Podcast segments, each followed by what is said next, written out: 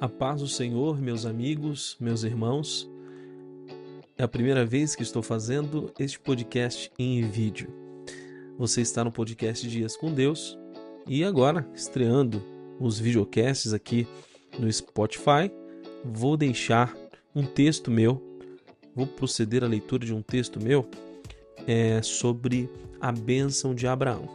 Eu fiz essa publicação há alguns anos e sempre eu volto a ela para ler mais uma vez, para não deixar de aprender com esse patriarca que foi Abraão, a como atrair a bênção de Deus para minha casa e para minha família. Como eu sempre digo, os personagens bíblicos nos ensinam a viver assim, né? A agradar a Deus e atraindo assim as bênçãos dele sobre a nossa casa e a nossa família. Então esse texto, que também está disponível no blog, tem como título como atrair a bênção de Abraão sobre a minha família. A base desse texto é Gênesis, capítulo 12, versículo 3, que diz assim: Abençoarei os que te abençoarem, e amaldiçoarei os que te amaldiçoarem. E em ti serão benditas todas as famílias da terra. A bênção de Abraão é uma promessa feita por Deus que se estende a todas as famílias da terra. Disse o Senhor a Abraão. Na verdade, ele ainda era chamado Abrão. Abençoarei os que te abençoarem. Como podemos atrair essa bênção que Deus fez a Abraão para nossa família? Há alguma fórmula ou método? Ou apenas temos que seguir o caráter deste homem de Deus que foi Abraão, o chamado pai da fé? Podemos dividir o caráter de Abraão em três partes: disposição, sensibilidade e obediência. Repito: disposição, sensibilidade e obediência. Todas essas características do patriarca se desenvolveram e se tornaram possíveis pela fé que ele depositou no Senhor Deus Todo-Poderoso. Vejamos cada uma delas.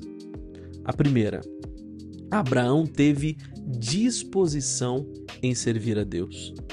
Em todas as direções que Deus determinou que Abraão seguisse, podemos ver que em nenhuma delas há o questionamento por meio de Abraão no sentido de estar indisposto e querendo agir diferente do que Deus determinou. Abraão era um homem ativo, não dava margem para o desânimo, ainda que tendo passado todas as situações horríveis que passou ao lado do seu pai, ainda em Padã Arã. Abraão, como nós podemos ver no texto, ele era irmão de Arã e é, também filho de Terá. Arã, ele teve um filho chamado Ló, só que Arã faleceu. Abraão, como um filho ainda mais novo, ele viu todo o desânimo do seu pai ao perder o seu irmão mais velho. Não é comum um filho morrer antes de seu pai. E naquela época, mais ainda não era comum, porque os homens viviam muitos anos.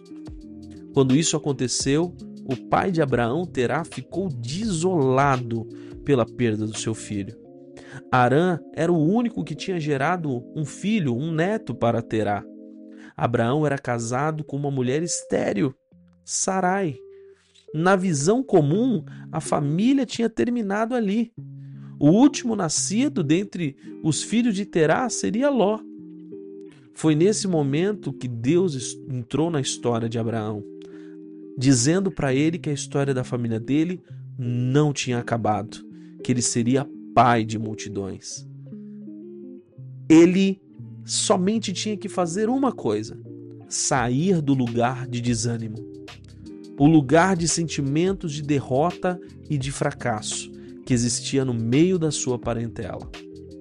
A primeira coisa que aprendemos com Abraão é sair do lugar de desânimo e buscar em Deus a disposição de uma vida diferenciada, com olhos voltados para as promessas de Deus, para a mudança de vida. Abraão tinha, portanto, disposição. Tenha você também disposição. Acorde cedo, saia para batalhar e confie em Deus. Não fique preso no desânimo, fazendo coisas que não te levam a lugar algum. Deus tem o melhor para você. 2. Abraão tinha sensibilidade à voz de Deus. Não vemos na palavra nenhum tipo de dúvida de quem era que estava falando com Abraão. Não vemos, como ocorreu com Moisés, por exemplo, Abraão perguntando de quem era a voz que falava com ele. É algo fantástico que Abraão já tivesse um contato anterior com Deus, ainda na terra de Ur dos Caldeus. Ele sabia que existia um Criador para além dos ídolos daquela geração, que não era feito de ouro e de metais e poderia se fazer entendido e se relacionar com os homens. O nosso Senhor Deus é um Deus de relacionamentos. A Bíblia nos ensina a como nos relacionarmos com Deus. E isso só é possível por meio da sensibilidade espiritual. Como podemos saber que é Deus que está falando conosco? Assim como Abraão, quando Deus fala com você, você não tem dúvidas. Pela fé, você apenas confia e anda de acordo com a direção dada pelo Senhor.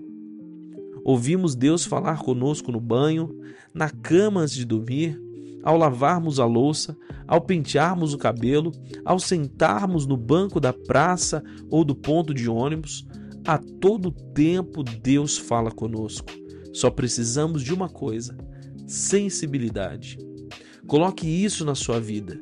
O rei Davi sabia tão bem reconhecer esse momento de sensibilidade que ele escreveu em Salmo 25, verso 2: Deus meu, em ti confio, não me deixes confundido. Deus não deixa aqueles que Ele ama andarem confundidos sem saber para onde ir. Ele vai dando as coordenadas, dirigindo os caminhos. Só precisamos amar ao Senhor de todo o coração e obedecer, sermos sensíveis à sua voz.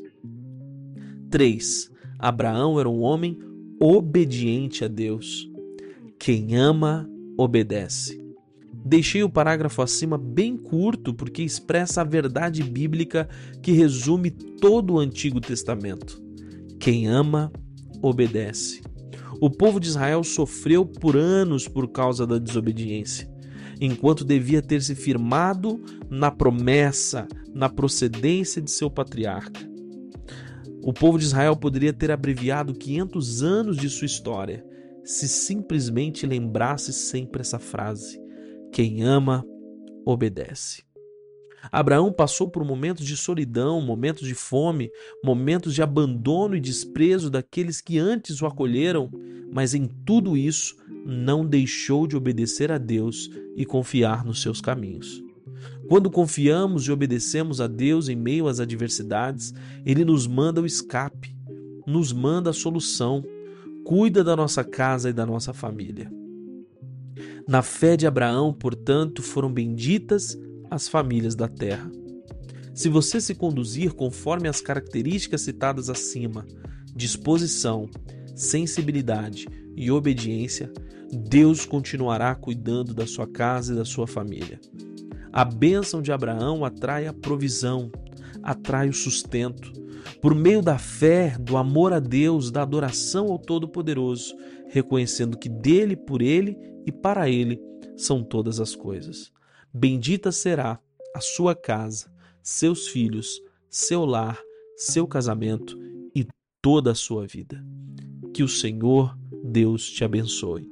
E continue aqui no podcast Dias com Deus, que sempre traremos mais palavras como essa para a edificação da sua vida. Que Deus te abençoe.